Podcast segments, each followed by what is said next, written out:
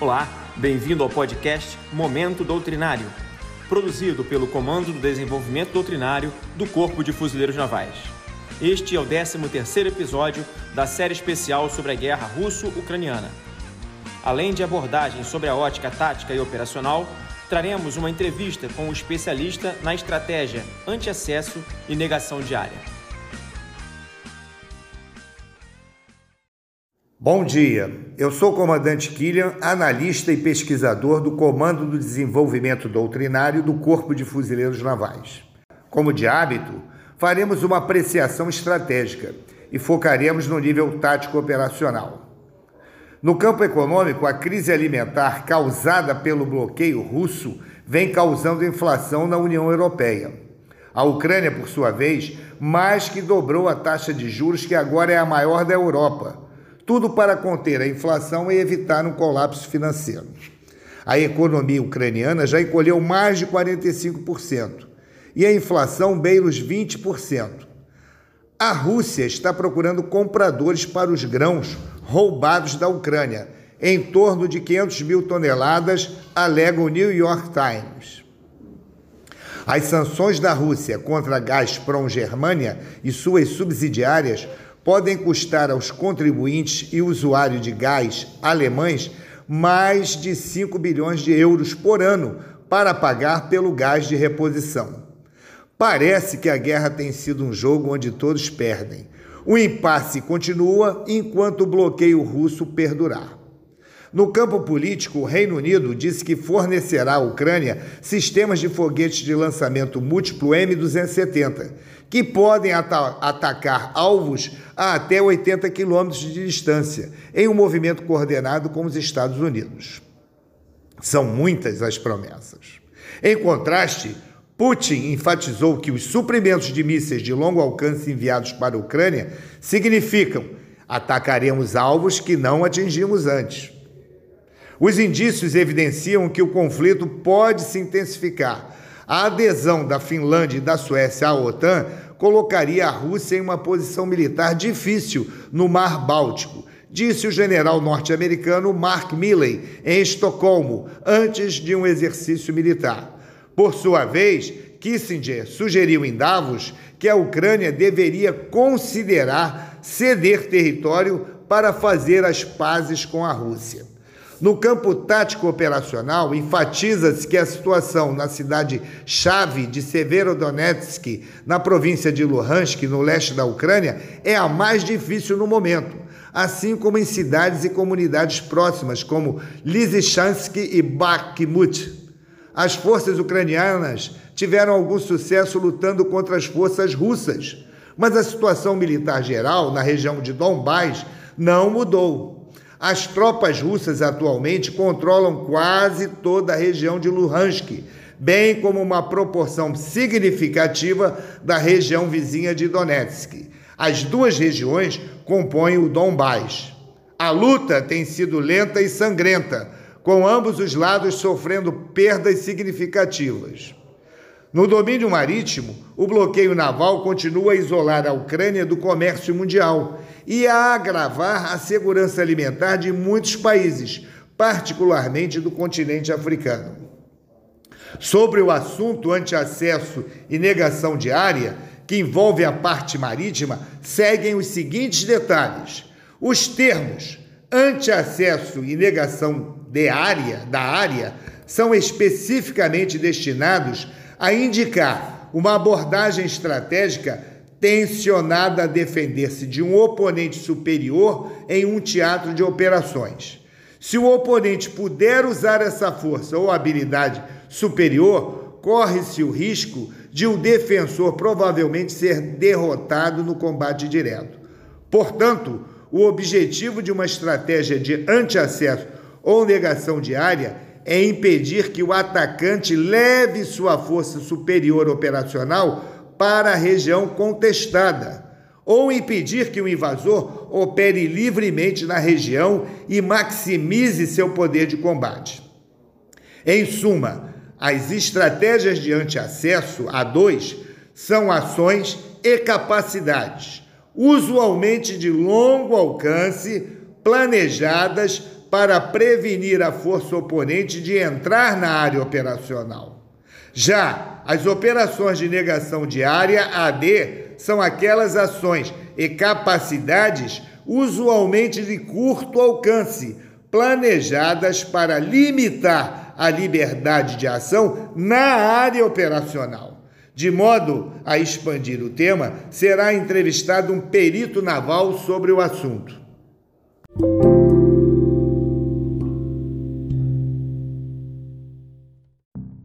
Na segunda parte desse podcast, temos a satisfação de entrevistar o capitão de mar e guerra da reserva, Tito, que é instrutor do Centro de Jogos de Guerra da Escola de Guerra Naval e também é autor do livro Desvendando Jogos de Guerra, além de ser articulista do blog Tito Geopolítica.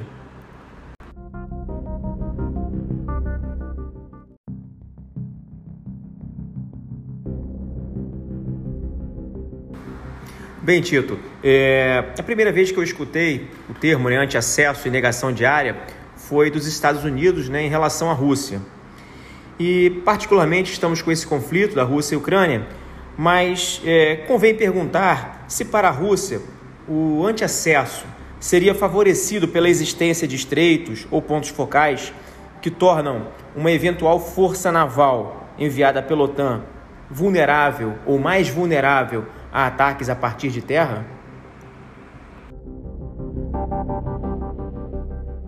Olá, comandante Luiz.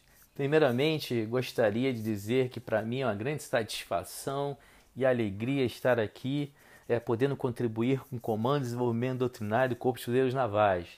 E acho que o senhor talvez saiba, eu tenho a medalha da Mérito Anfíbio então, muito carinho aqui que eu, eu estou aqui para tentar contribuir com o grande corpo de fuzileiros navais da Marinha do Brasil.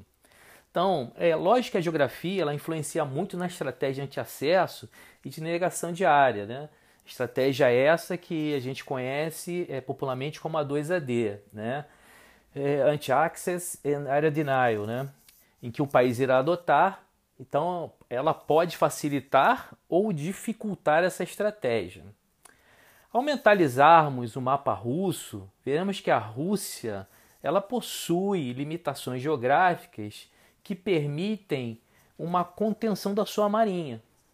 Daí a necessidade que os russos têm de ter bases fora do seu território. Como exemplo, nós podemos citar aqui a base naval é, que eles têm na Síria, em Tartus, que permite eles terem acesso ao, mar, ao Mediterrâneo.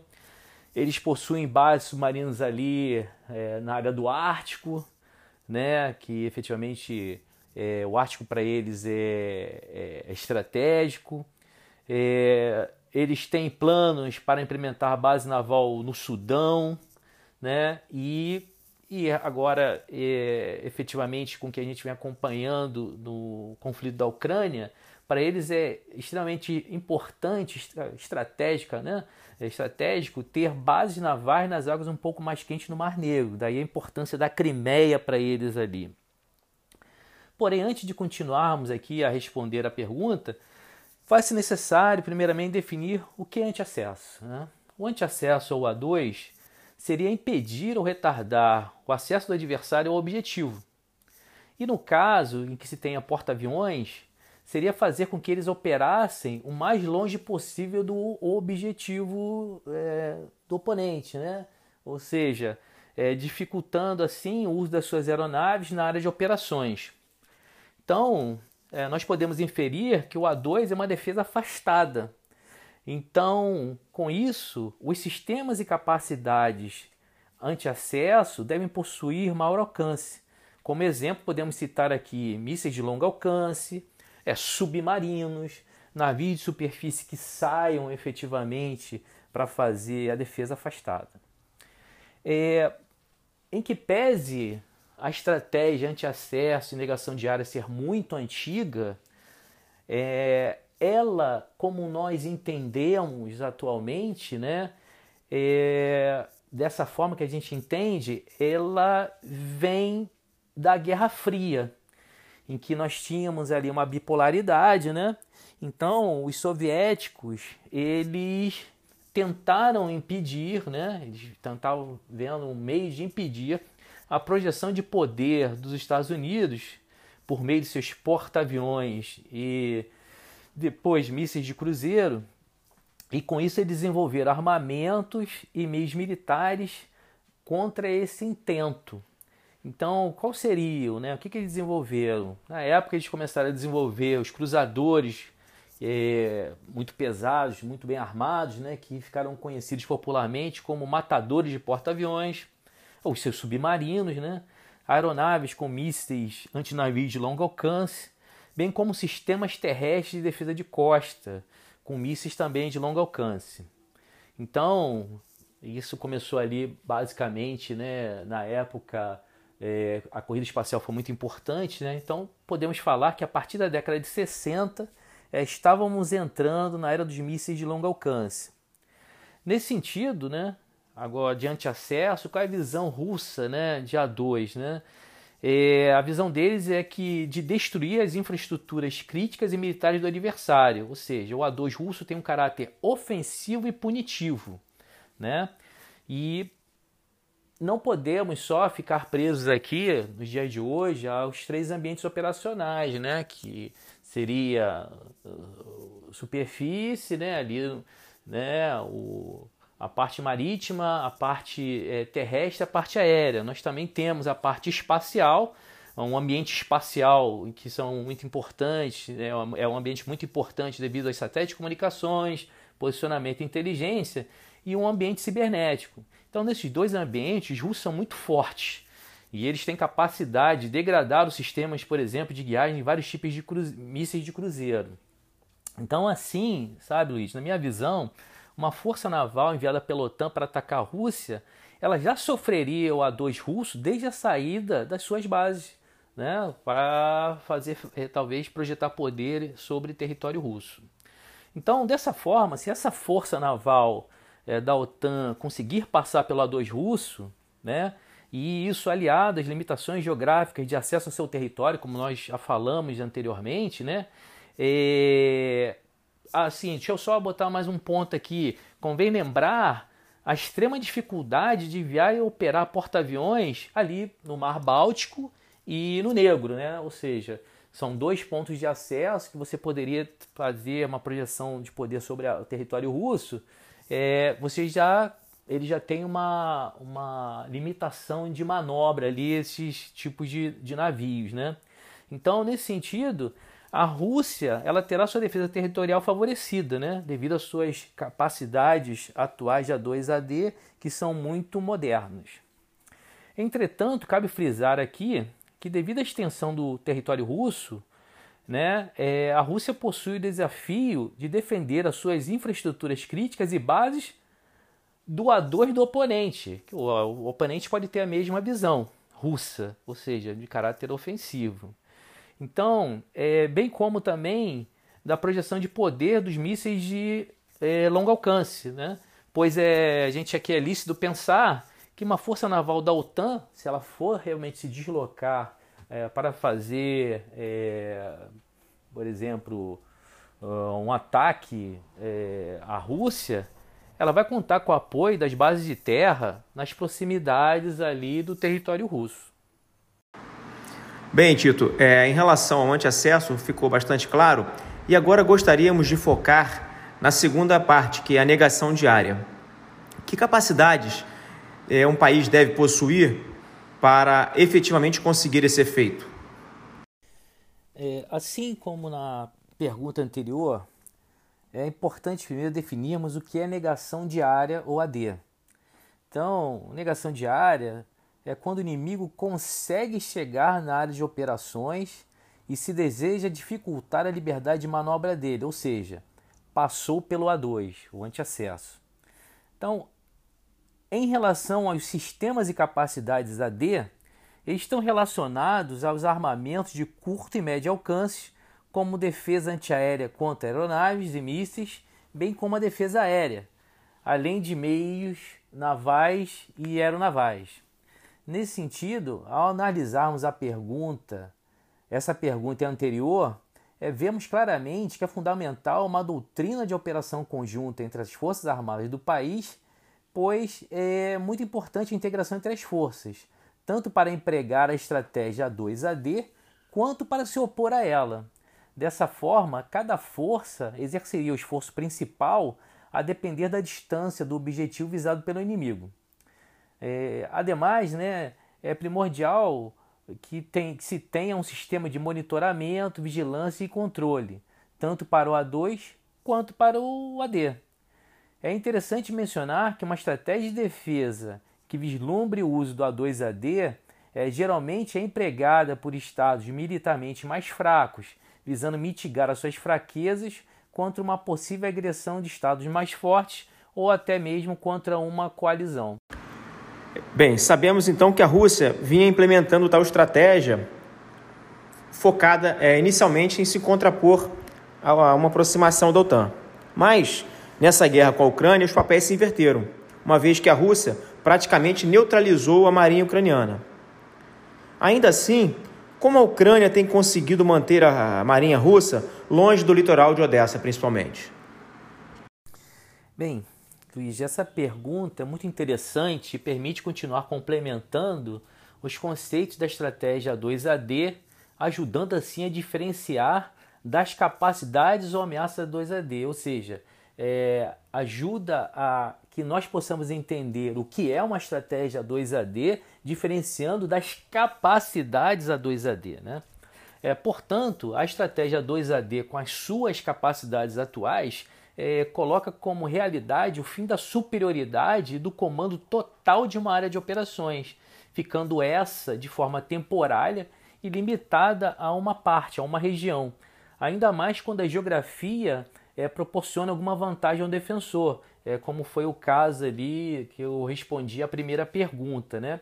Então, no atual cenário das capacidades A2AD modernas, é o emprego de operações anfíbias e da neutralização de alvos em terra por meios navais de superfície, elas precisam ser reanalisadas, né, visando diminuir o risco e a ameaça dos modernos sistemas de defesa A2AD.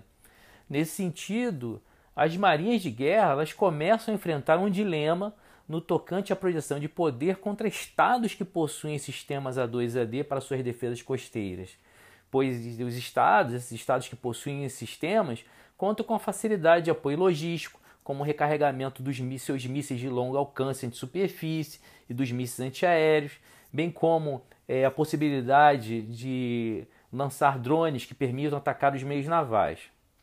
Além disso, os estados eles têm investido também em satélites de imagem que podem auxiliar na detecção de forças navais oponentes com grande antecedência, né? e que essas análises, né, essas imagens, né, elas é, são potencializadas, essas análises, é, se tornam mais rápidas e precisas com o uso da inteligência artificial. Nesse conflito agora, no conflito da Ucrânia, em que houve o ataque a navios russos, tanto no porto quanto no mar, né, inclusive com perda de meios russos, em que pese a marinha ucraniana ter sido neutralizada logo no início, é, podemos ver nitidamente é a afirmação que eu falei anteriormente, né? Então, é digno de nota, né? Sim, a gente não pode esquecer disso, que os ucranianos recebem apoio da inteligência estadunidense na seleção de alvos, como ocorreu possivelmente no ataque ao cruzador Moscou, com os mísseis antinavio ucranianos Neptune e com os drones é, turcos, né? É, TB2 Bayraktar, né? Então, portanto, as capacidades ucranianas é, A2, né, AD, né, aliadas ao apoio que vem recebendo do Ocidente, têm apresentado um dilema aos russos, em face do ocorrido com o cruzador Moscou, que abalou o moral da sua marinha, bem como o afundamento dos barcos Raptor perto da Ilha da Cobra e de um navio de desembarque russo da classe Alligator BDK-69 Osk no porto, no porto de Berdiansk. Bem, Tito, já chegando ao final do, do nosso podcast, e como última pergunta, uma vez que nós estamos fazendo um exercício de buscar extrair lições que podem ser utilizadas em proveito do Brasil. Então a pergunta é: essa estratégia A2AD seria aplicável ao Brasil? Bem, essa pergunta ela é muito importante e oportuna, pois creio que vai é, coroar, né, fechar bem esse, essa nossa conversa. Pois, como já vimos os conceitos de A2AD, agora temos alguma condição em pensar se a estratégia A2AD poderia ser aplicada no nosso país para defender a nossa fronteira oriental, que é o mar. Né? Inicialmente, é lícito pensar que uma contestação da soberania brasileira em nossas águas jurisdicionais será proveniente de um Estado com poder naval superior. Então, na minha visão, a estratégia 2AD é aplicável sim ao Brasil. Entretanto, a nossa geografia é, nos apresenta um grande desafio, né? ou seja, aquilo que nós conversamos na primeira, na sua primeira pergunta, que ela pode dificultar ou efetivamente facilitar. Então, no nosso caso, nós temos toda uma costa de frente para o Atlântico Sul, né? esse é um grande desafio. Então, nesse sentido, teríamos que focar nas duas áreas do litoral que merecem atenção especial do ponto de vista de defesa e que foram priorizadas na Estratégia Nacional de Defesa, que são a faixa que vai de Santos a Vitória e a área em torno da foz do Rio Amazonas.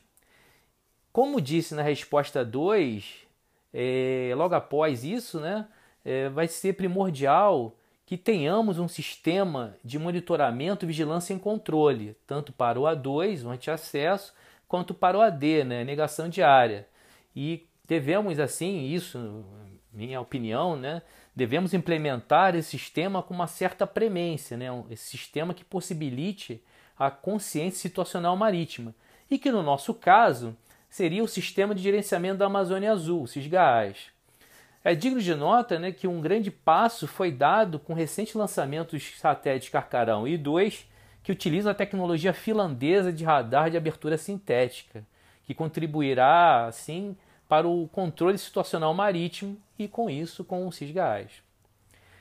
Posteriormente, vamos precisar pensar numa estratégia 2AD que seja conjunta, ou seja, com as nossas três forças, para a defesa do nosso país, integrando as capacidades, as capacidades brasileiras atuais, como as aeronaves P-3 Alpha da FAB com mísseis Harpoon, e as que estão sendo desenvolvidas, como o submarino nuclear e o míssil antinavio de superfície, né, o MANSUP, e as que poderemos ainda desenvolver. Aqui vou pensar que é, uma vez que o MANSUP esteja já efetivamente é, operacional, é, poderia é, ser desenvolvido né, para ser lançado por baterias móveis de terra ou até por aeronaves. Assim, torna-se indispensável também, não podemos esquecer, né, é, o uso dos jogos de guerra para vermos qual seria a melhor estratégia 2AD para o nosso país, a fim de estudarmos bem as nossas possíveis ameaças e estabelecermos assim uma doutrina conjunta em que tenha uma visão de defesa da costa a mais afastada e uma defesa do litoral mais próxima. Então, se a gente pensar assim, a defesa da costa a gente pode analisar é, que é uma ação a dois, ou seja, uma ação de acesso. E, portanto, vemos que é uma ação predominantemente naval, em que ela seria auxiliada pelas forças terrestres e aéreas, que pode variar desde o controle de uma área marítima até a negação do uso do mar ao inimigo, desde os portos inimigos até o litoral brasileiro, impedindo ou dificultando que este inimigo consiga vencer, exercer né, alguma ameaça ao território nacional. Com isso implica em uma defesa avançada, ou seja, infringir perdas ao agressor o mais longe possível.